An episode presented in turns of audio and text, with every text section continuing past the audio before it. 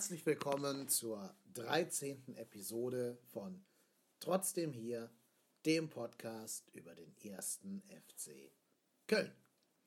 Ich bin Kai Lennep, ich bin euer Podhost und ich möchte hier an dieser Stelle eine große Bilanz dieser so katastrophalen, dieser historisch schlechten Hinrunde ziehen.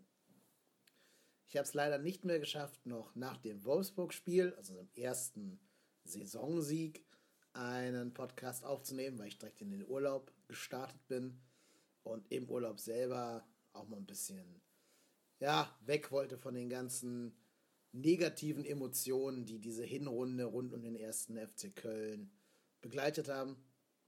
Und diese ganze Trümmerhaufen, die da entstanden sind. Ja, diese Scherben, die da geschlagen worden sind. Da wollte ich jetzt noch zwei Wochen lang nicht drüber nachdenken. Und erst jetzt, seit ich wieder zurück bin, habe ich mich so langsam hingesetzt und versucht, meine Gedanken zu sortieren. Und versucht das Ganze so ein bisschen ja, systematisch einzuordnen, dass ich hier nicht völlig äh, kreuz und quer und gehupft und gesprungen reden muss, sondern mit ein bisschen rotem Faden und ein bisschen Struktur durch die Sache gehen kann. Ich habe mir neun Punkte überlegt, über die es zu reden gilt. Ich bemühe mich in den Show Notes jeweils die Minutenzahlen anzugeben, denn ich fürchte, der jetzige Podcast könnte ein bisschen länger werden.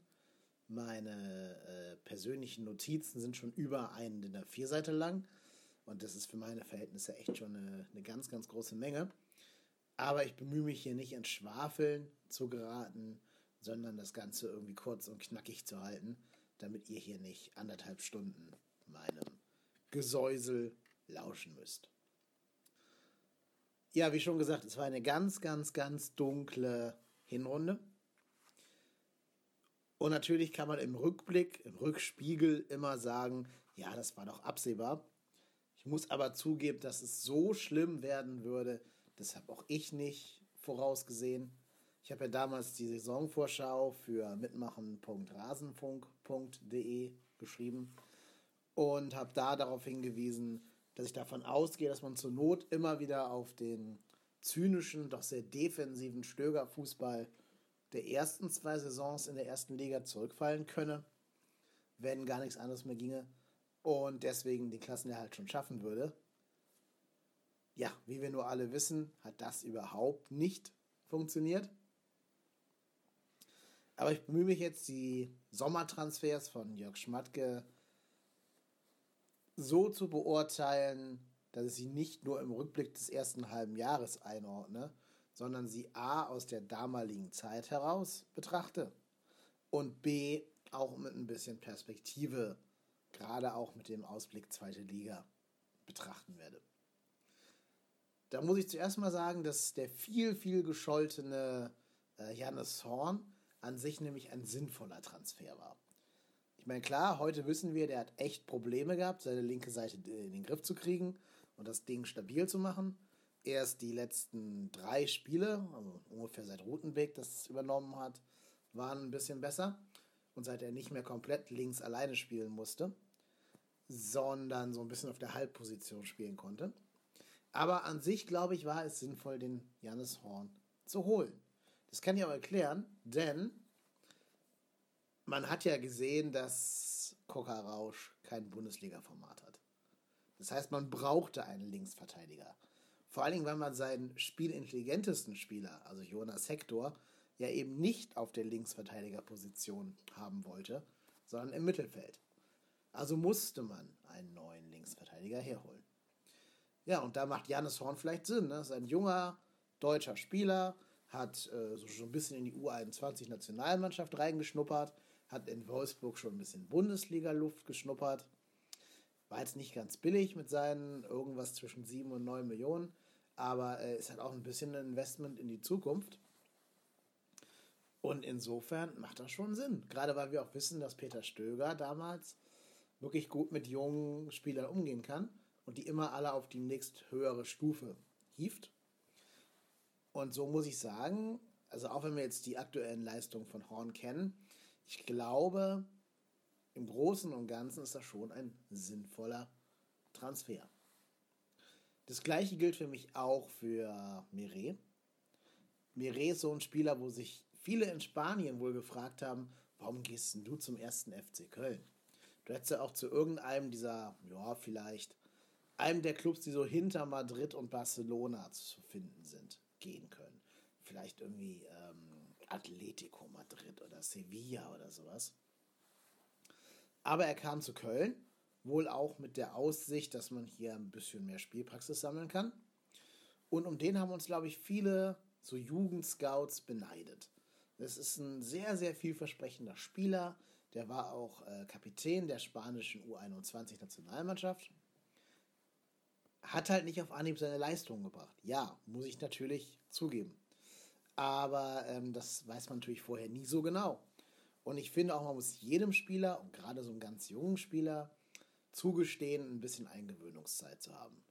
Und ich denke, gerade am Ende der Hinrunde hat er auch gezeigt, dass er eine Verstärkung sein kann und vielleicht mit einem guten und so einem soliden Mann neben sich noch zu höheren Leistungen fähig ist. Man darf ja auch nicht vergessen, die ganze Abwehr schwamm bei uns in der Vergangenheit. Und da ist es natürlich schwer für einen so circa 20-jährigen Spieler, der die Liga nicht kennt, der die Sprache nicht kennt, der die Mitspieler alle nicht kennt, da direkt auf Anhieb Leistungen zu bringen. Ich finde, da muss man bei Mire noch sehr viel Geduld aufbringen. Ich denke, wenn der wirklich mit in die zweite Liga gehen sollte, ist das da ein, ein wirklich guter, überragender Mann. Ja, und dann kam unser Königstransfer, John Cordova. Bei dem tue ich mich in einer Beurteilung sehr, sehr schwer. Also Fakt ist natürlich, 17 Millionen sind zu viel für John Cordova. Ja, für 17 Millionen kriegst du ja schon anderthalb bis zwei Alers von Frankfurt. Und wir haben natürlich nur so viel für den bezahlt, weil natürlich Mainz auch wusste, dass wir eben in den, ähm, in den Modestmillionen schwommen. Naja, und so kam es halt, wie es sein musste. 17 Millionen sind eine verdammt große Hypothek für einen Spieler. Aber ich denke halt auch an Jörg Schmatke weiß, dass ein Cordoba kein Goalgetter ist. Der wurde wahrscheinlich auch gar nicht als Goalgetter geholt, sondern eher als Konterspieler, der mit Ball am Fuß seine Lücken reißen soll in die gegnerischen Abwehrreihen und ähm, vielleicht in der Defensive einen großen Anläufer darstellen soll gegen die gegnerischen Spielaufbauer, die dann irgendwo da bei den Innenverteidigern zu finden sind. Die soll er anraufen, äh, anlaufen, soll er ein bisschen nickelig sein, soll die ein bisschen ärgern, die ein bisschen auf den Keks gehen. Das ist, glaube ich, eher so die Stärke von John Cordoba. Das wurde aber nicht so richtig kommuniziert. Also natürlich, wenn ich einen Stürmer abgebe und einen anderen Stürmer hole, wirkt das erstmal so, als hätte ich einen Ersatzmann geholt. Aber ich denke, ihn an Modest zu messen, äh, ist unfair Cordoba gegenüber, weil es auch der falsche Spielertyp dafür ist. Und das tut dem Jungen auch keinen Gefallen. Das ist eine Hypothek, die ist neben den 17 Millionen viel zu groß. Tatsächlich glaube ich nämlich eher, dass Girassi, der nach langer Verletzung wieder zurückgekehrt ist, so ein bisschen als Neuzugang betrachtet wurde und der eigentliche ähm, Modestersatz ist. Also ich glaube, von der ganzen Spielanlage her kann eher Modest durch äh, Girassi ersetzt werden, als durch Cordoba. Das hätte man aber alles vielleicht auch ein bisschen offensiver kommunizieren müssen. Und was sich Jörg Schmatke halt auch äh, ankreiden lassen muss, trotz der Rückkehr von Girassi wurde kein richtig echter Goalgetter geholt. Ja, also es gibt Spieler, von denen weiß man, die garantieren dir pro Bundesliga-Saison 10 Tore. Die wachsen noch nicht auf Bäumen, das ist mir auch klar. Aber ich habe das schon mal gesagt.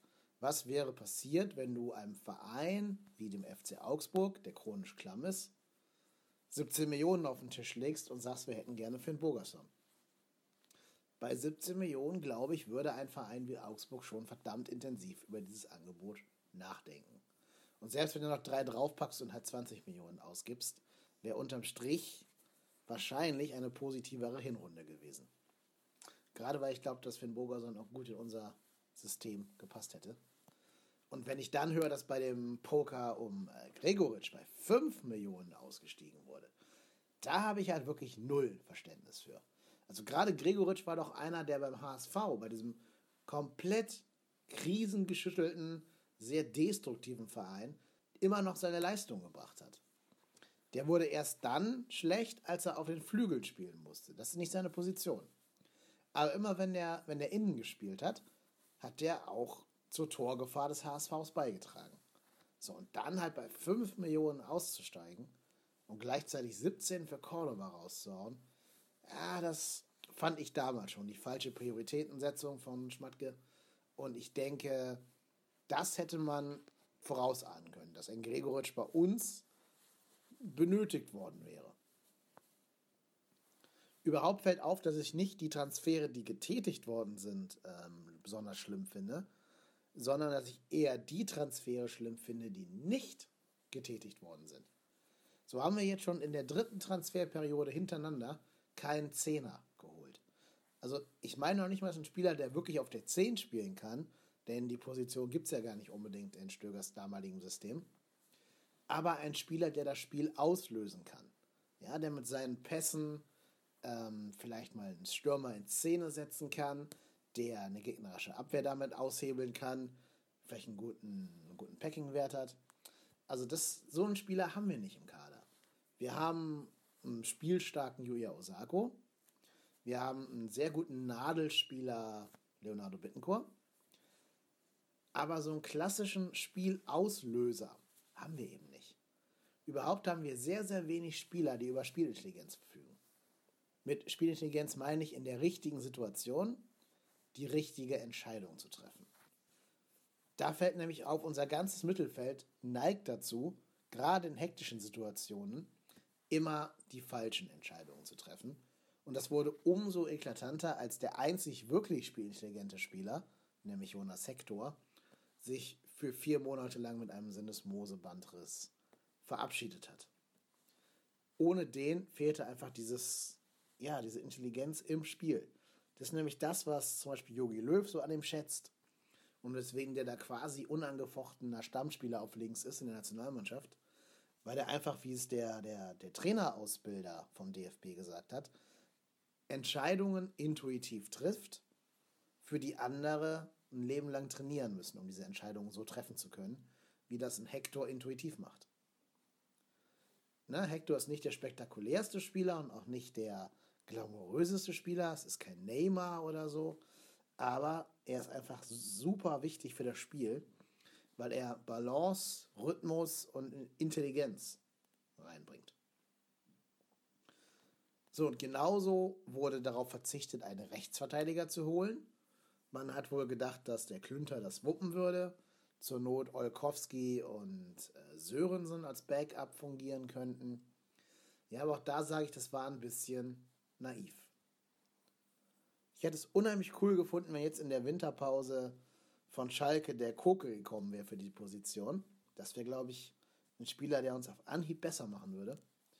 Aber der ist ja leider zurück nach Spanien gegangen und wird wohl auch eher nicht mehr in der Bundesliga auflaufen. Der gehört auch von seinem ganzen Anspruch her nicht zum ersten FC Köln. Das ist nur ein Wunschtraum oder eine Spinnerei von mir. Ja, egal. Da muss ich nicht drüber reden. Was fort ist, ist fort. Was aber für mich der größte, das größte Versäumnis war, auch schon seit zwei Jahren, dass man immer noch keinen Lehmann-Ersatz im Kader hat. Ja, so Hector und Höger sind beides eher Achter. Ich finde, wir brauchen einen richtig tiefen Sechser, der auch mal mit seinem Pass ein Spiel auslösen kann. So, und selbst in seiner Blütezeit war Lehmann das nicht. Und jetzt, ne, mit zunehmendem Alter, und dieser ganz, ganz hohen Zahl an Einsätzen äh, tut er sich sehr schwer. Diese Saison war wirklich die schlechteste Lehmann-Saison seit der allerersten unter Stanislavski damals, als der ihn geholt hatte, wo sich jeder fragte, was willst du mit dem? Aber er hat so viele, ja, so auch Spielaufbaufehler gemacht. Und also immer dann, wenn man sich denkt, jetzt spiel doch schnell, tritt er auf den Ball. Wenn er sich denkt, na, jetzt mal auf den Ball treten, dann versucht er irgendeinen so Todespass, der in dieser Saison auch zielsicher in den Füßen des Gegners gelandet ist und tatsächlich immer zu Torchancen des Gegners geführt hat. So, und das kannst du dir eigentlich nicht erlauben, so einen dann alleine auf der 6 stehen zu haben, ohne so eine richtige Absicherung. Da hat man vielleicht gemerkt, es waren zu viele Spiele, das Alter zollt Tribut. Und da müsste man jetzt irgendwen haben, der ihn ablösen kann. Aber das gibt unser Kader nicht her. Wie gesagt, Hector eh verletzt und wäre auch vom Spielertypen her doch ein anderer Spielertyp. Höger auch verletzt und auch das hätte man absehen können. Ne? Höger war auch bei seinen vorherigen Stationen oft und lange verletzt. Also da hätte man was tun müssen. Auch weil bei den jungen Leuten keiner dabei ist, der so spontan in die Lehmann-Rolle wachsen könnte. Ötchan ist eben auch nicht der tiefe Sechser. Der musste das ein paar Mal spielen. Und ich glaube, der kann da auch reinwachsen. Aber Stand jetzt, ne, Januar 2018, ist er das noch nicht. Und wo wir gerade beim Thema Mittelfeld sind, da möchte ich gerne auch zu meinem zweiten Punkt kommen auf der Liste, der Torgefahr. Also natürlich ist es leicht zu sagen, unsere Stürmer treffen das Tor nicht. Das ist auch richtig. Ich glaube, wir brauchen 44 Schüsse pro Tor und schießen alle 283 Minuten eins oder so. Aber die individuellen Werte unserer Spieler, also unserer Stürmer, die sehen dann gar nicht mal so schlecht aus. Nicht? Wir haben ja inzwischen unfassbar viele Stürmer im Kader stehen. Wir haben Zoller, Osako, Girassi, Cordoba, Pizarro, jetzt noch neu Simon Terodde. Ähm, das ist eine ganze Menge. Und ein Girassi hat zum Beispiel durchaus beachtenswerte sieben Tore in allen Einsätzen, also wettbewerbsübergreifend geschossen. Ja, sieben Tore in 19 Einsätzen, dazu ein Assist, also 18 Tor, äh, 8 Torbeteiligungen in 19 Spielen. Das ist schon wirklich ein ordentlicher Wert. Da kann man sich überhaupt nicht beschweren. Da muss man auch nach langer Verletzung ihm überhaupt gar keinen Vorwurf machen. Genauso hat zum Beispiel Simon Zoller in 14 Einsätzen 6 Torbeteiligungen, also 3 Tore, 3 Assists. Und Yuya Osako hat in 20 Spielen 3 Tore, 1 Assist. Das an sich sind eigentlich ganz okaye Werte. Da kann man sich gar nicht so be beschweren drüber. Ähm, da haben wahrscheinlich andere Bundesligamannschaften auch keine groß anderen Statistiken bei ihren Sturmspielern. Aber unser Mittelfeld ist so dermaßen torungefährlich, dass du dir als Gegner überhaupt keine Sorgen machen musst, die irgendwie zu decken. Wenn ich mal die Statistiken durchgehe, haben wir im ganzen Mittelfeld nur einen einzigen Spieler, der überhaupt ein mageres Türchen geschossen hat in allen Spielen. Also sowohl im DFB-Pokal als auch im, in der Europa League, als auch in der Bundesliga. Milos Jojic ist der Einzige, der ein Tor geschossen hat von den Mittelfeldspielern. Und das ist einfach so unfassbar zu wenig. Ich kann das gar nicht sagen. Andere Mannschaften haben nach den ersten 30 Minuten des ersten Bundesligaspieltages schon mehr Tore aus dem Mittelfeld erzielt. Ein Tor. Dazu kommen vier Assists von Jojic, das ist ganz ordentlich, und zwei Assists von Jojic, und das war's. Lehmann 0-0, keinerlei Torbeteiligung. Marco Höger in neun Spielen auch, kein Tor vorbereitet, kein Tor erzielt. Ja, und Jonas Hector, ne, wie gesagt, ist sowieso lange Zeit raus gewesen und hat auch öfter als Linksverteidiger gespielt. Deswegen fällt er wahrscheinlich nicht in die Statistik. Hat aber ebenfalls in fünf Spielen kein Tor vorbereitet, kein Tor erzielt. Ja, und das ist halt meiner Meinung nach eher die Krux, als dass die Stürmer nicht genug Qualität hätten. Aus dem Mittelfeld kommt nichts. So, daran sieht man auch, dass die Standards nicht sonderlich gefährlich sein könnten weil die werden ja nun meistens von Mittelfeldspielern getreten, zum Beispiel von Jojic. Und wenn die erfolgreich werden, müsste der ja auch mehr Assists haben. Hatte aber nicht. Dominik Heinz hat noch ein Türchen beigesteuert. Frederik Sörensen hat sogar zwei Tore erzielt und zwei Vorlagen gegeben. Das ist schon relativ ordentlich für einen Innenverteidiger. Und dann kam Klünter mit seinem einen Tor gegen Freiburg. Und auch ein Koka Rausch, der 18 Spiele gemacht hat kommt in diesen 18 Spielen gerade mal auf eine einzige Torvorlage. Da muss man sich ja schon fragen, ne, der flankt ja pro Spiel auch 5, 6, 7 Mal, wie schlecht diese Flanken sein müssen, wenn da nicht mal eine Torgefahr bei entsteht. Der Vollständigkeit halber sei noch das eine Tor von Dominik Maro im Pokal gegen Hertha erwähnt.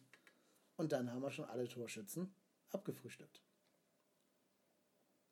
Und das zusammen, also Stürmer, die eine relativ hohe Auslassquote haben, die also nicht mit jedem Schuss treffen, sondern nur mit jedem, ja, gefühlt jedem siebten Schuss oder so, plus ein komplett Tor ungefährliches Mittelfeld, ergeben eben diese tödliche Mischung, die wir gerade haben, in der wir offensiv super harmlos sind und in der wir relativ leicht auszurechnen sind für jeden Gegner, weil er sich überhaupt nicht die Mühe machen muss, die Mittelfeldspieler irgendwie zu decken, da die ja eh keine Tore schießen. Und deswegen fällt es uns auch so unfassbar schwer, nach Rückständen ein Tor zu erzielen. Und wenn du selber kein Tor erzielst, dann wirst du irgendwann auch in Rückstand geraten. So, und gerade bei diesen zahlreichen Rückständen, denen wir in der Hinrunde hinterherlaufen mussten, fällt mir wieder auf, dass ich auch finde, neben aller positionsbezogener Kritik, dass der Kader von den Typen her nicht ideal zusammengestellt wurde. Ja, so von dieser Kaderhygiene. Es wurde unheimlich viel Wert gelegt auf Bezug zur Stadt Köln, was ich auch gut und richtig finde, und was auch nochmal ein paar Prozente an, an Identifikation und damit vielleicht auch an Leistungsbereitschaft voraussetzen. Und es wurde sehr stark auf Homogenität gesetzt, also dass kein Spieler aus der Reihe tanzt, dass sich alle zu einer verschworenen Truppe zusammenfinden und so weiter. Was dabei aber völlig verloren gegangen ist, ist, dass wir mal irgendeinen Spieler im Kader haben, der auch mal, wenn es nicht läuft, vorangeht. Ja, der nach dem Rückstand sagt, Jungs, Kopf hoch, Brust raus, vielleicht mal auf dem Platz ein Zeichen setzt. Ne, gar nicht mal unfair, aber schon irgendwie mal ein bisschen härter in die Zweikämpfe geht und den Gegner spüren lässt, hey Leute, ihr habt hier mit Widerstand zu rechnen. Ihr werdet hier nicht einfach so kampflos das Müngersdorfer erobern. Ihr müsst hier was zeigen. So, und so ein Spieler fehlt in unserer Kaderzusammensetzung völlig. Man kann sagen, Timo Horn ist so jemand, in dem brennt das Feuer. Der hat nur das Pech, dass er halt im Tor sehr weit weg vom Geschehen ist und relativ wenig Einfluss nehmen kann. Dominik Heinz ist im Laufe der Hinrunde in diese Rolle reingewachsen, weil er zumindest Leistung gebracht hat ne? und dann selber gesagt hat, okay Leute, wenn ihr es nicht hinkriegt, mache ich es halt. Und in manchen Phasen, wo es gar nicht lief, schon so eine Art Spielgestalter gemacht hat. Mit dem Ball am Fuß ins Mittelfeld gedribbelt ist und dann eine harte Flachflanke irgendwo in den Sturm geschlagen hat. Das finde ich gut, das ist richtig, das ist sehr wichtig. Aber leider, gerade als der wirklich in diese Rolle reingewachsen war, hat auch er sich verletzt. Aber ich weiß noch genau, als damals Julian Nagelsmann Hoffenheim übernommen hat, als die selber im Abstiegskampf steckten und auch schon sehr trist am Tabellenende standen, hat der Wert darauf gelegt, Spieler zu holen, die eben nicht so brav sind. Also Spieler, die so Typen sind, die sich gerne in den Weg, äh, in den Wind stellen und da die Nase reinhalten und erst so richtig aufblühen, wenn sie Gegenwind bekommen. Hat unter anderem unseren Kevin Vogt geholt, auf den das wahrscheinlich zutrifft. Hat auch Leute wie Sandro Wagner nach Hoffenheim geholt. Oder Demir bei.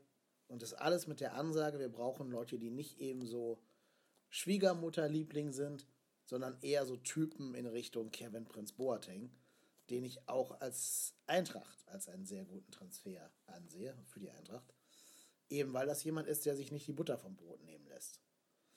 Ja, also wir haben vielleicht neben Timo Horn noch einen Claudio Pizarro, der mit seiner Stitzohrigkeit so ein bisschen ja, sich gegen Widerstände auflehnt, aber auch nicht jemand ist, der so mannschaftswirksame Signale setzt.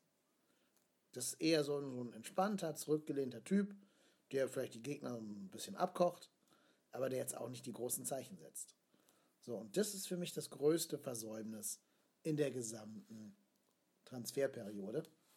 Und als dann noch die ganzen Verletzten hinzukamen und damit Lehmann quasi jedes Spiel machen musste und damit seine Form verloren hat, war Hopfen und Malz verloren.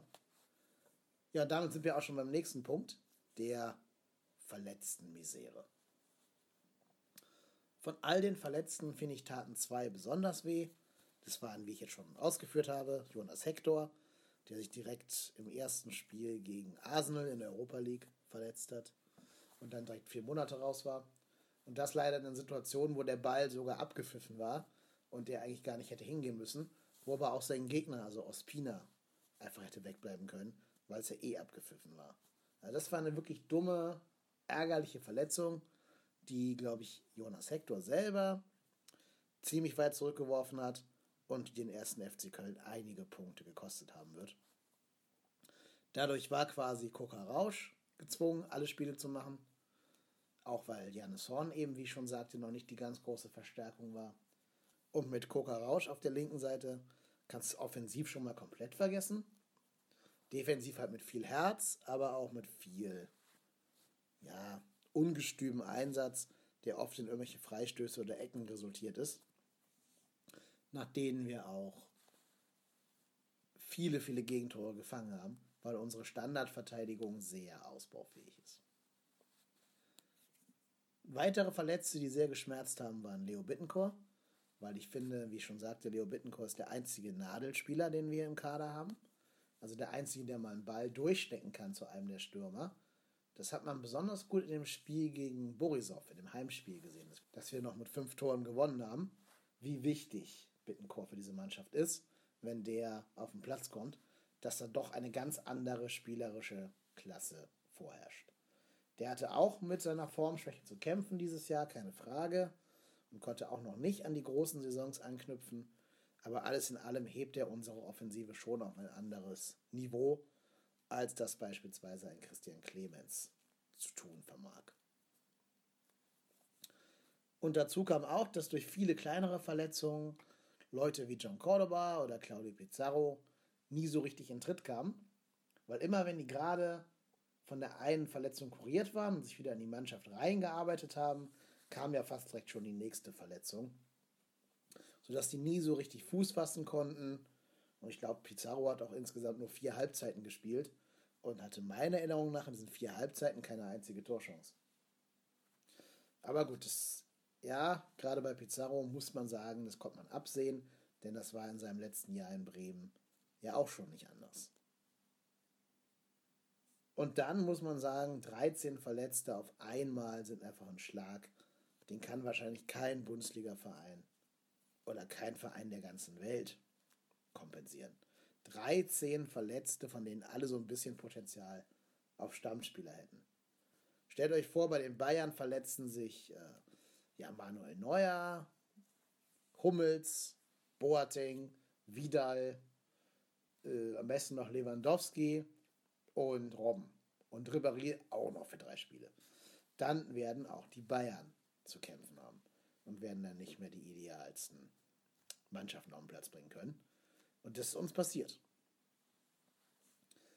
Ich glaube jetzt zurückblickend, dass das für unseren Neuaufbau in der zweiten Liga so ein kleiner Segen in Verkleidung war. Ne, Blessing in disguise. Weil dadurch wurden die verschiedenen Trainer gezwungen, den jungen Leuten eine Chance zu geben. Also ich glaube nicht, dass wir ohne die verletzten Misere die Profidebüts von einem Bissek oder einem Risa oder einem Wahim erlebt hätten. Und äh, das kann eigentlich überhaupt nicht schaden. Auch dass Ötchan jetzt so viele Spiele machen durfte oder auch musste, es ist unterm Strich, glaube ich, eine große, große Stärke, ein großer Trumpf, den wir haben und der vielleicht erst im nächsten Jahr, in der nächsten Saison so richtig zum Tragen kommen wird, wenn alle unsere Youngsters nämlich schon Bundesliga-Luft geschnuppert haben. Das kann auf gar keinen Fall schaden. Was man aber bei dieser verletzten Misere allzu oft übersieht, ist, dass dadurch unser damaliger Coach, nämlich Peter Stöger, seiner Hauptstärke beraubt wurde. Was haben wir denn gesagt, wie im letzten Jahr die Europa League erreicht wurde? Die wurde erreicht durch Stögers totale Variabilität. Dass der in der Lage war, im laufenden Spiel zu erkennen, das läuft nicht gut und das läuft nicht gut und hier muss ich was ändern. Und dann zum Beispiel von Vierer auf Fünferkette umstellen konnte oder im Mittelfeld was umstellen konnte oder so. Oder einfach neuen Stürmertypen reingebracht hat. Und dann lief der Laden plötzlich. Also letztes Jahr hatten wir unheimlich viele Halbzeiten oder unheimlich viele Spiele, wo die zweite Halbzeit besser war als die erste. Nämlich deshalb, weil für mich Peter Stöger einer der besten In-Game-Coaches der Bundesliga ist. Wenn man jetzt nur das In-Game-Coaching nimmt, also nicht die, der Matchplan, nicht das Ballbesitzspiel und nicht die ganzen anderen Dinge, die einen Trainer betreffen, sondern nur das In-Game-Coaching, ist für mich Peter Stöger vielleicht eine knappe Stufe hinter Pep Guardiola und Jogi Löw, die ich im Moment als die beiden besten Ingame-Coaches auf der Welt bezeichnen wollen würde. Und dieser Stärke wurde er beraubt dadurch, dass er keine Optionen mehr hatte. Dass er kaum noch von Vierer auf Fünferkette umstellen konnte, zum Beispiel weil es einfach am dritten Innenverteidiger für die Halbposition gescheitert ist, weil die alle verletzt waren. Oder weil er eh nur drei Mittelfeldspieler hat, von denen zwei Jojic und Ötschern sind. Und was willst du dann groß umstellen? Ja, also selbst wenn er dann sieht, ich müsste jetzt das und das machen, sind ihm trotzdem die Hände gebunden, weil von der Bank kann er dann nur noch, keine Ahnung, Olkowski und Clemens bringen. Ja, und das ist natürlich ein großes Handicap, über das bis jetzt auch viel zu wenig geredet wurde in der Fachpresse. Nicht, dass Stöger einfach dieser Fähigkeit beraubt wurde durch die akute Verletztenmisere. Da wir jetzt gerade schon beim Thema Trainer sind, möchte ich noch ein paar Gedanken über Peter Stöger loswerden. Ich bin immer noch der Meinung, man hätte an ihm festhalten müssen. Bin der Meinung, Dortmund hat noch nicht verstanden, welches Glück sie haben, dass sie ihn bekommen haben. Die werden das erst in der Rückrunde langsam realisieren, wenn alles nach Plan verläuft. Und ich finde es ein Jammer, dass den Neuaufbau in der zweiten Liga jetzt irgendjemand anders in Angriff nehmen muss. Egal wer. Vor allem, weil ich nicht das Gefühl habe, dass Stöger amtsmüde war. Also mein Eindruck war natürlich, dass diese ganzen Gräbenkämpfe ihn zermürbt haben, die da intern wohl geherrscht haben müssen. Aber ich glaube, der hatte noch Bock auf die Mannschaft. Die Mannschaft hat noch Bock auf ihn. Und er wäre vielleicht sogar bereit gestanden für den zweiten Anlauf, also den neuen Anlauf in der zweiten Liga. Ich glaube auch, es gibt Spieler, die wären mit ihm mit in die zweite Liga gegangen, die sich jetzt natürlich einen neuen Arbeitgeber suchen werden. Ne, zum Beispiel ein Bittenchor oder äh, ja, vielleicht mit ganz, ganz viel Überredungskraft sogar Jonas Hector. Der ist ja auch nicht so abenteuerlustig. Vielleicht hätte man ihn irgendwie dazu überreden können, sich ein Jahr zweite Liga anzutun. Ganz so wie Buffon damals auch beim Juventus Turin geblieben ist. Aber da, gut, das ist natürlich jetzt reine Kaffeesatzleserei. Aber ein paar Spieler werden bestimmt wegen Peter Stöger geblieben. Und die werden jetzt das sinkende Schiff verlassen. Jedoch muss man aber auch sagen, dass nicht alles Gold ist, was glänzt. Also natürlich hat Peter Stöger auch Fehler gemacht.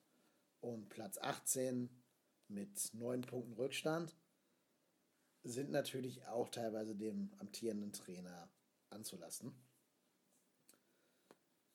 Was ich als Hauptproblem ansehe, ist, dass er es nicht geschafft hat, die offensichtlichen Fehler abzustellen. Dazu gehört die Schwäche bei eigenen, aber auch gegnerischen Standards.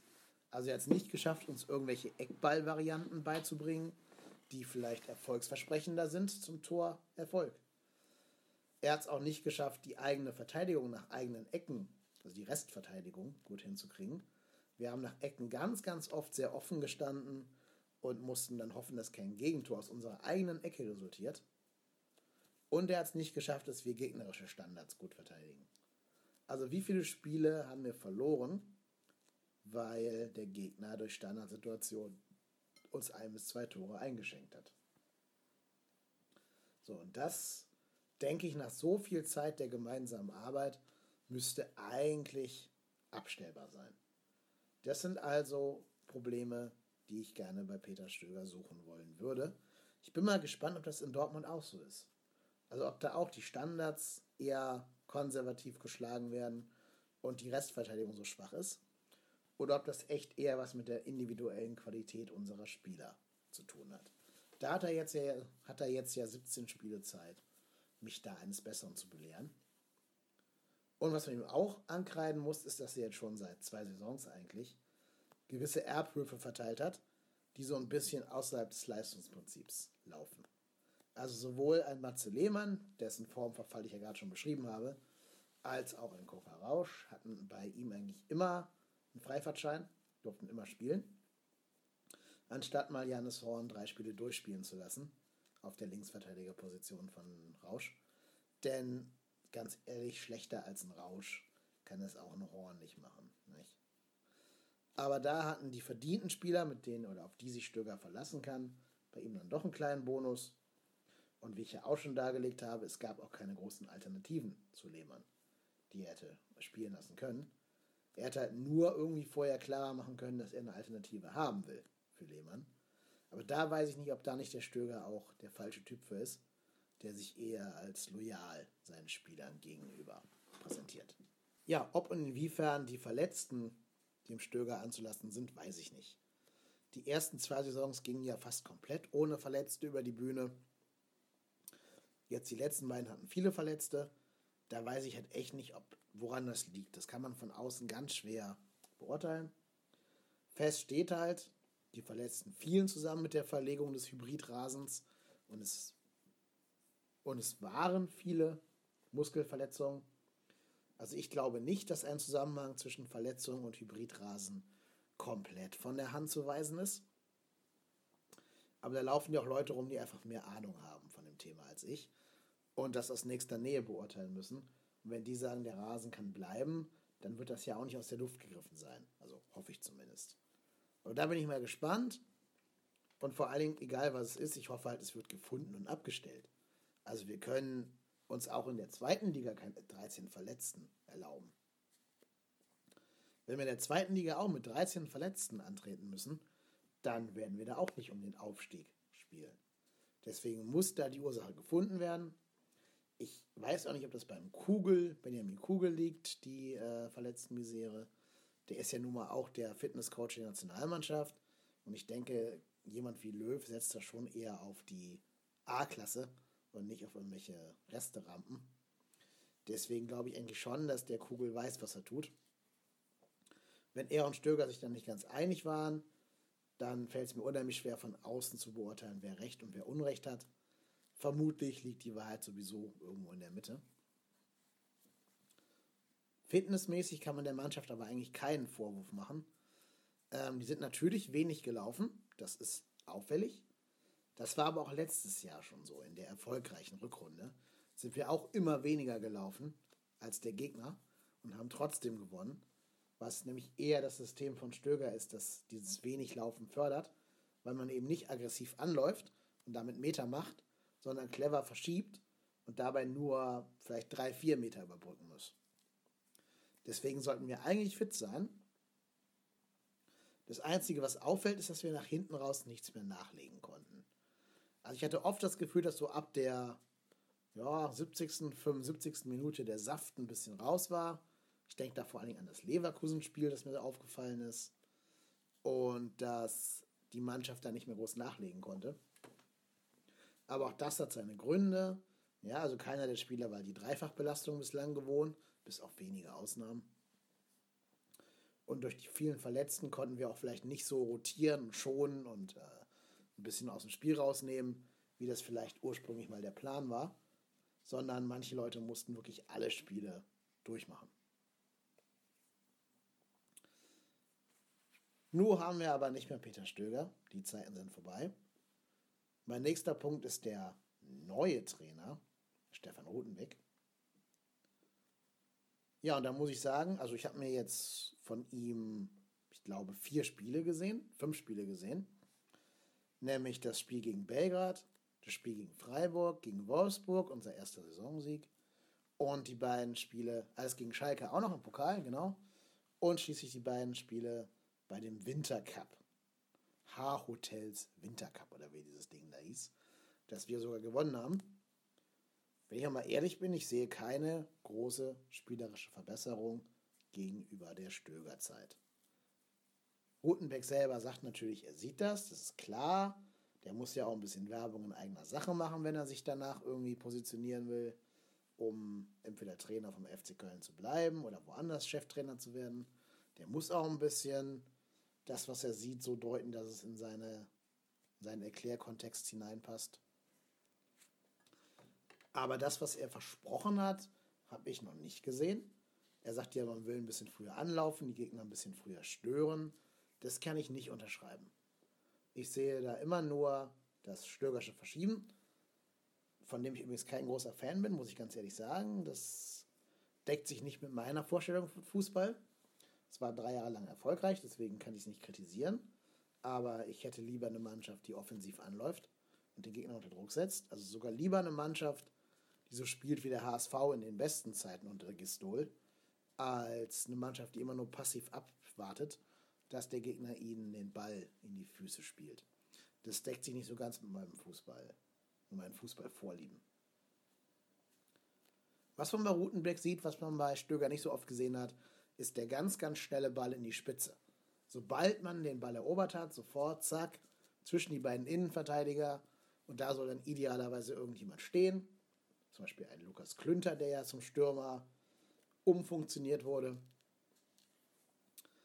Ähm, und diesen Ball verwerten. Also mit dem Ball aufs Tor zu rennen oder ihn irgendwie per Direkttouch aufs Tor befordern und somit für Torgefahr sorgen. Ob das nachhaltig erfolgreich ist, weiß ich nicht. Für die zweite Liga brauchst du eh ein anderes Konzept. Da musst du als FC Köln auf Dominanz und Ballbesitz gehen.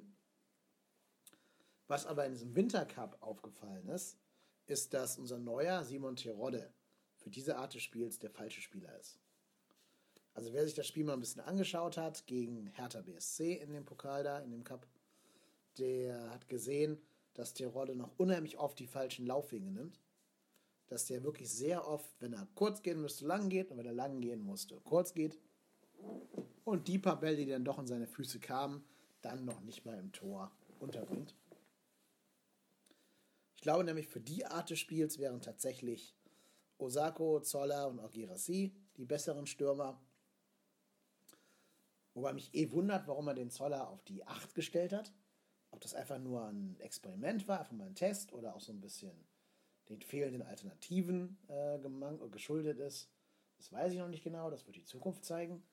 Aber für diese Art des Spiels wäre Zoller, glaube ich, in der vordersten Sturmspitze gar nicht so verkehrt. Vielleicht so ein bisschen um Girassi drumherum. Überhaupt denke ich, dass Zoller immer nur dann gute Spiele für uns gemacht hat, wenn er Sturmspitze spielen durfte.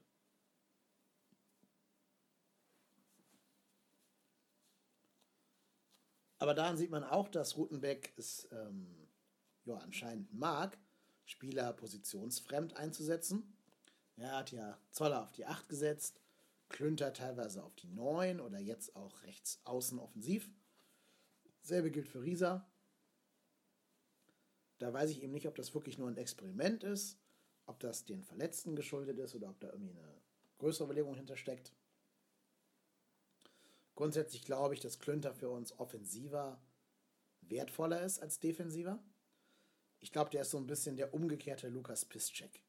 Ne, also wo Piszczek vom Stürmer zum Verteidiger umgeschult wurde, könnte vielleicht Klünter eher vom defensiven zu einem offensiven Mann umgeschult werden.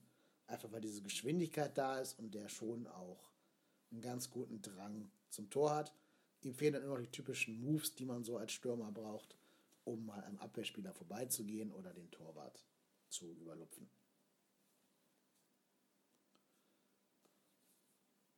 Ja, zu meinem nächsten Punkt, der vorletzte auf der Liste. Gab es irgendwelche Lichtblicke in der abgelaufenen Halbserie? Und da muss man sagen, ja, gab es. Der Offensivklünter war so ein kleinerer Lichtblick, den würde ich jetzt noch nicht zu hoch hängen, auch weil das ja nicht so effektiv war, dass man jetzt irgendwie da schon von der ganz großen Offenbarung reden können müsste. Aber ich finde, wer sich wirklich ähm, ja, aus dem Schatten herausgespielt hat, war eben Sero Girassi, der wirklich gezeigt hat, dass er ein Goalgetter ist, der sich auch von diesem ganzen Gerede um Krise und Abstieg und schwarze Saison und so nicht groß anstecken lässt, sondern vor allen Dingen auch bei so Standardsituationen wie Freistößen und Elfmetern komplett nervenstark und cool da sein Mann steht und die Dinger einfach reinhaut, ohne groß nachzudenken. Das plus seine sehr gute Körperlichkeit sind für mich das, was man so als Gewinner der Hinserie bezeichnen kann. Und das finde ich umso beeindruckender, als dass er eigentlich nach dem Bremen-Spiel, wo er diese Monster-Chance vergeben hat, dass er da eigentlich äh, der Verlierer der Hinserie hätte sein können, aber sich davon eben nicht hat beeindrucken lassen, sondern stattdessen Borisov und dann auch Leverkusen die Tore eingeschenkt hat. Ein weiterer Lichtblick, das habe ich gerade schon erwähnt, ist für mich Dominik Heinz, der so langsam in seine Führungsrolle hineinwächst. Der zeigt, dass er Eier hat und dass er vorangehen kann. Und dazu eine sehr solide Saison gespielt hat in einer schwimmenden Abwehr, was man nicht hoch genug ein, einschätzen kann.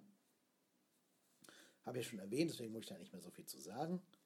Ich finde auch noch Tim Handwerker einen kleinen Lichtblick, weil das für mich der einzige Spieler im Kader ist, der wirklich gut und erfolgsversprechend flanken kann. Ich glaube nur, dass der Rutenbeck nicht der größte Fan von Handwerker ist. Der war ja in Wolfsburg, wo ganz viele verletzt waren, nicht mehr im Kader. Deswegen glaube ich, wir werden in der Rückserie nicht viel Handwerker sehen. Was ich echt schade finde, weil ich glaube, das wäre einer, wenn der regelmäßig spielen würde, hätte der auch jetzt schon fünf Assists gesammelt oder so. Alleine auch, wenn man bedenkt, welche Klassenassists der gegeben hat, die der Stürmer dann nicht verwandelt hat. Also diese gerade erwähnte Monsterchance von Girassi, das war ja eigentlich ein Assist von Handwerker. Und natürlich muss das eigentlich in die Statistik eingehen, weil du daraus eigentlich ein Tor machen musst. Da wurde also Handwerker ein bisschen um seine Effizienz betrogen von den Stürmern. Aber ich glaube, das ist ein Junge mit Zukunft für den ersten FC Köln. Der muss halt nur, und das ist ein bisschen ironisch, weil er eigentlich gelernter Linksverteidiger ist, aber der muss nur noch ein bisschen mehr lernen, wie er seine Seite in den Griff bekommt und defensiv Zugriff erhält. Dann, glaube ich, wird er schon ein Spieler, an dem der erste FC Köln viel Spaß haben wird. Und dann gibt es noch einen ähm, Lichtblick jetzt in diesem Wintercup gegen Hertha vor allen Dingen. Da hat nämlich Timo Horn zum ersten Mal in seiner Profikarriere eine nennenswerte Menge an Elfmetern gehalten. Bis jetzt dachte ich eigentlich immer, Timo Horn wäre ein super guter Torwart, ein toller Typ, aber leider keine Elfmeterkiller. Ne? Also weder in Rio noch in den diversen Situationen, wo wir Elfmeter gegen uns bekommen haben, war er irgendwie auch nur in der Nähe daran, mal einen Ball zu halten. Es waren immer sichere Tore für die gegnerischen Stürmer, leider. Aber jetzt hier beim Wintercup hat er sich gezeigt als Elfmeterkiller. Das kann natürlich nicht auf den Einfluss des neuen Torwarttrainers zurückführen, dafür war da viel zu wenig Trainingszeit. Aber ich würde mich sehr freuen, wenn das noch so der Punkt wäre, den Horn auch noch abstellen würde. Weil dann wird das ein ganz, ganz großer Torwart, wenn er auch noch Elfmeter killt. Dann wird das einer, wo sich wirklich die ganz großen Vereine beschäftigen müssen. Wenn er neben seiner Ausstrahlung und seinem Stellungsspiel und seiner Strafraumbeherrschung dann auch noch Elfmeter tötet. Ja, dann ist das, glaube ich, irgendwann der Weg, der in die internationale Spitze führt. Ja, der letzte Punkt zur abgelaufenen Zeit sind die Wintertransfers. Das geht schnell, weil es gab nur einen, Terodde. Bis jetzt. Ne? Stand ist der 7. Januar, 9 Uhr abends. Da gab es nur einen Transfer, Simon T-Rod Terodde. Das ist natürlich ein Transfer, der so viel Sinn macht, dass man da gar nicht drüber nachdenken muss. Gebürtiger Kölner. In Stuttgart hatten sie wahrscheinlich schon vorher mit Gomez geflirtet sodass der Weg dann für ihn frei war, zum FC zurückzukehren. Ich habe gerade auch dargelegt, dass ich glaube, dass der nicht gut geeignet ist für ähm, die Rückserie und für Rotenbecks bevorzugtes System schnellen Passes. Ich glaube aber auch, dass das eher ein Transfer für die zweite Liga ist, für nächste Saison. Der sich jetzt quasi ein bisschen einspielen soll, vielleicht das eine oder andere Erfolgserlebnis mal verzeichnen kann durch ein Abstaubertor oder so. Aber der wird erst nächstes Halbjahr besonders wichtig werden. In der Hinserie zweite Liga, so wie es jetzt aussieht. Ich glaube nämlich, jemand, der zweimal in der zweiten Liga Torschützenkönig wurde, der weiß schon, wo das Tor steht und tut sich vielleicht auch leichter in einer dominanten Mannschaft als in einer auf Konter ausgerichteten Mannschaft. Ich denke also, der Transfer ist zukunftsorientiert und zeigt einen gewissen Realismus von Seiten Armin Fees nämlich dahin, dass die Reise wohl in die zweite Liga geht. Jetzt in der ersten Liga wird er uns auch nicht helfen, unsere Torflaute zu beenden. Da darf man sich keine falschen Hoffnungen machen. Ich glaube, da muss er echt froh sein, wenn er überhaupt spielt. Ich habe ja die Gründe schon dargelegt, wo ich glaube, nämlich, dass die anderen besser passen. Ja, und da muss er schon irgendwie Glück haben, dass er in so eine Art Erfolgssträhne reinkommt, um auf nennenswerte Einsatzzeiten zu kommen, jetzt in der ersten Liga.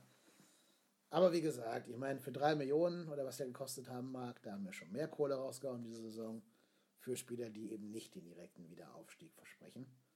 Und ich glaube, gerade beim Projekt direkter Wiederaufstieg ist Simon Terode ein Schlüsselspieler, der erst nach einem halben Jahr jetzt so richtig wichtig werden wird. Ja, was müsste noch kommen an Spielern? Habe ich eigentlich oben schon gesagt, ne? Ich kann mich ja nur wiederholen. Alles, was im Sommer nicht geholt wurde, müsste eigentlich jetzt kommen.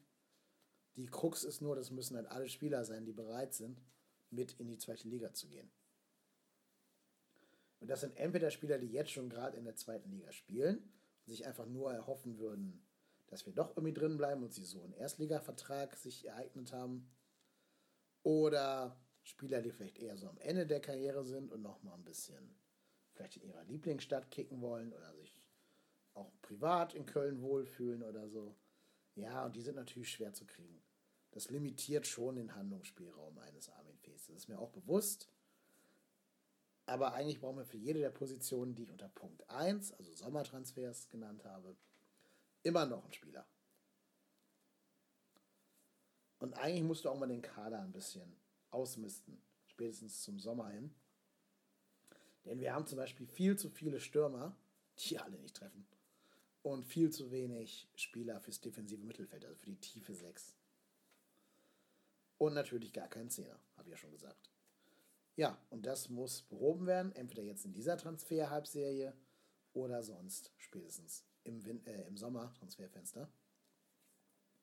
Und ich hoffe, dass da Armin Fee Sportler und auch Trainer genug ist, um diese Lücken im Kader zu sehen und irgendwie adäquat zu schließen. Gut, apropos schließen. Ich würde jetzt auch so langsam diesen, ja, sind doch wieder 50 Minuten, die ich hier schon rede, 53 Minuten, äh, diesen, dieses Segment jetzt zu beenden. Wir haben jetzt nächstes Wochenende ein ganz schweres Spiel vor der Brust gegen die Freunde vom Niederrhein. Das sieht traditionell ja immer ein bisschen schlecht aus für uns, dieses Spiel. Da tun wir uns sehr, sehr schwer, auch wenn es jetzt ein Heimspiel sein wird. Natürlich wäre es gut, wenn wir da irgendwie mit einem Erfolgserlebnis rausgingen. Vielleicht muss man auch ehrlicherweise sagen, ein 0-0 oder 1-1 wäre in der moment momentanen Erfolgslosigkeit schon ein gutes Zeichen, ein Lichtblick. Aber naja, sowohl als Fan als auch als Sportler will man natürlich immer gewinnen. Einzig, das muss man echt zugeben, die Fohlen haben schon eine andere Qualität im Kader als wir. Ja, und das wird ein ganz, ganz dickes Brett, das wir da bohren müssen, direkt am ersten Spieltag der Rückrunde. Überhaupt, wenn man noch irgendwie am Klassenerhalt schnuppern möchte, wird das Schlüsselspiel das zweite Spiel sein, nämlich das gegen den HSV. Wenn wir mal voraussetzen, dass der HSV sein erstes Spiel jetzt in der Rückrunde auch nicht gewinnen wird, dann haben wir neun Punkte Rückstand auf die und spielen ein direktes Duell gegen sie. Danach könnten es entweder noch sechs Punkte sein oder mit zwölf, Stunden, äh, zwölf Punkten dann endgültig die zweite Liga. Das weiß man nicht. Aber ähm, ja, wenn man der Mannschaft so eine Art Glauben an sich selbst und so eine Art Selbstbewusstsein vermitteln möchte, dann muss man ihr zeigen, hey, du bist doch in der Lage, einen direkten Konkurrenten, in dem Fall den HSV, zu schlagen. Und da ist vielleicht ganz gut, dass der HSV selber auch nicht, also Stand jetzt, ne, immer Stand jetzt, auch nicht in die Schatzkiste von Kühne greifen durfte und auch noch keine Wintertransfers getätigt hat. Die müssen das auch mit der gleichen Mannschaft wie vorher antreten. Und da weiß ich nicht, ob, ähm, ja, ob die Mannschaft im Winter irgendwie qualitativ besser geworden ist. Das kann ich nicht beurteilen. Da bin ich auch nicht nah dran, obwohl ich hier in Hamburg wohne. Aber da kann ich nicht beurteilen, ob, die, ob der HSV irgendwie einen großen Sprung gemacht hätte. Ich glaube, unterm Strich fehlt denen auch Qualität. Naja, und die werden sich schon irgendwie durchmogeln müssen. Und da hoffe ich halt, dass wir gegen sie in diesem 19. Spieltag einen Dreier mitnehmen. Ich weiß, wir sahen nie gut aus in Hamburg in den letzten drei Spielen. Die haben wir allesamt relativ sang- und klanglos ähm, verloren. Auch noch mit Modest im Kader, der auch keinen Stich gesehen hat gegen die Hamburger. Und wir haben jedes Mal das gleiche Tor bekommen von denen, vor allen Dingen von Holtby. Aber wenn du halt die Trendwende schaffen willst, dann musst du die Trendwende an dem Spieltag, also am 19. Spieltag, in Angriff nehmen. So, wenn du das nicht schaffst, ja, dann kannst du wenigstens mit Sicherheit für die zweite Liga planen. Und auch der letzte idealistische Träumer wird einsehen, dass die Reise in die zweite Liga geht. Wenn du gegen Hamburg gewinnst, ist zumindest wieder so ein bisschen Wettkampfspannung drin. Dann kann man zumindest wieder versuchen für das nächste Spiel, also für den äh, 20. Spieltag ist es dann, die Spieler zu motivieren und denen nochmal ein erreichbares Ziel vor Augen zu halten. Und ich denke halt auch ein Heimspiel gegen Augsburg ist nicht automatisch verloren. Ja, also auch Augsburg ist eine Mannschaft, die komplett überperformt hat und die viel von der individuellen Klasse von Max, Finn Bogerson und Kajubi leben. Den kannst du normalerweise auch ein Dreier abtrotzen. Und da der HSV im gleichen Spieltag in Leipzig spielt, Bremen gegen Hertha, kann man vielleicht an dem Spieltag irgendwie nochmal Morgenluft schnuppern. Aber ich glaube, wir alle wissen, wie schwer das Unterfangen wird und wie wenig Sinn das macht, hier noch irgendwie groß auf die Hoffnungsschiene zu drücken. Ich würde jetzt von Spiel zu Spiel schauen, gucken, dass ich mich hier mit äh, Anstand aus der Liga verabschiede und eben nicht als historisch schlechtester Tabellen 18. Unser Ziel sollte fast schon sein, Platz 17 zu erreichen. Das wäre dann mit Anstand abgestiegen nach der Hinrunde. Und alles andere, wenn es kommt, klar, nehmen wir mit. Da müssen wir für die Chance glauben und sie am Schopfe greifen. Aber der HSV und Bremen sind nur auch keine komplett blinden Mannschaften. Vor allem Bremen. Also ich glaube, man kann auch eher den HSV einfangen als die Bremer, ehrlich gesagt. Und was man sich auch im Klaren sein muss, wenn beide, HSV und Bremen, die gleiche Saison spielen wie in der Hinrunde, haben die am Ende 30 Punkte. Und dann müssten wir jetzt in der Rückrunde Minimalziel 25 Punkte holen, um die zu überholen. Das setzt voraus, dass weder Bremen noch Hamburg auch nur einen Punkt mehr holen als in der Hinrunde. Und dass wir im Prinzip die gleiche Halbserie spielen, wie bereits in der letzten Hinrunde. Da haben wir nämlich 26 Punkte geholt. Also es ist nicht komplett unmöglich für den FC. 26 Punkte zu holen. Aber natürlich war das damals auch eine Hinserie, die wie am Schnürchen lief. Ne, Last-Minute-Sieg gegen Gladbach und so weiter. Modest hat seine Torqualitäten aufblitzen lassen in der Hinserie. Das machst du nicht auf Knopfdruck, so eine Hinserie. Das ähm, ist das Ergebnis von vielen, vielen Produkten. Dafür auch viel, ja, vielleicht auch Zufall mit dabei.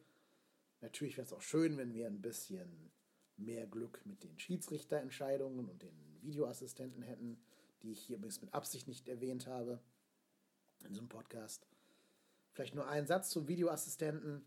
Ich habe keinen Bock, auf den drauf zu hauen. Ich weiß, dass wir in manchen Spielen benachteiligt wurden, dass gegen Dortmund ein klarer Regelfehler begangen wurde, dass gegen Mainz, wenn da vier Leute drauf gucken, irgendeiner von denen sehen muss, dass der de Blasis nicht gefault wurde und es gegen Frankfurt auch eine Korrektur des durch den Videoassistenten ausblieb. Ist mir alles bewusst. Aber ich finde halt auch, gegen jeder dieser Gegner musst du halt einfach ein Tor schießen. Und dann kann der Videoassistent da pfeifen, was er will. Dann hast du deinen Punkt schon mal sicher. Wenn wir es aber nicht schaffen, in 270 Minuten gegen Frankfurt, Mainz und äh, ja auch gegen so Vereine wie, wie äh, Hannover oder so ein Tor zu erzielen, dann ist vollkommen egal, ob wir da einen Elfmeter gegen uns gepfiffen kriegen, der keiner ist oder nicht. Dann sind wir so oder so nicht Bundesliga tauglich. So, das sollen meine fast letzten Worte geblieben sein. Ich möchte das Segment noch schließen mit einer Rubrik, die ich jetzt komplett schamlos aus dem Rasenfunk klauen werde. Am Ende des Rasenfunk Royals soll jeder ähm, eingeladene Gast immer sagen, welcher, welches Lied, welcher Song die Hinrunde des Vereins am besten beschreibt. Da könnt ihr gerne das Rasenfunk-Segment über den ersten FC Köln euch anhören und gucken, was da für ein Lied gewählt wurde. Ich habe mir nur gedacht, ich hätte ein anderes Lied genommen, das für mich sehr, sehr gut sowohl zu unserer Hinrunde als auch zum Jahr 2017 an sich passt. Und das möchte ich euch hier nicht vorenthalten. Ich habe ja zum Glück hier diesen Podcast, wo ich meine eigene Meinung in den Äther rausschießen darf. Ich hätte nämlich vom leider kürzlich verstorbenen Tom Petty Learning to Fly genommen. Warum? Wegen der folgenden Textzeilen, die ich euch jetzt kurz vorlesen möchte. Well, the good old days may not return, and the rocks might melt, and the sea may burn. I'm learning to fly, but I ain't got wings. Coming down is the hardest thing. Where some say life will beat you down, break your heart, and steal your crown. So I started out, for God knows where. I guess I'll know when I get there. I'm learning to fly around the clouds. But what goes up must come down. In dem Sinne, macht es gut, on FC und lasst uns gerne ein Like, ein Follow oder eine Rezension da. Bis zur nächsten Folge nach dem Spiel gegen Gladbach.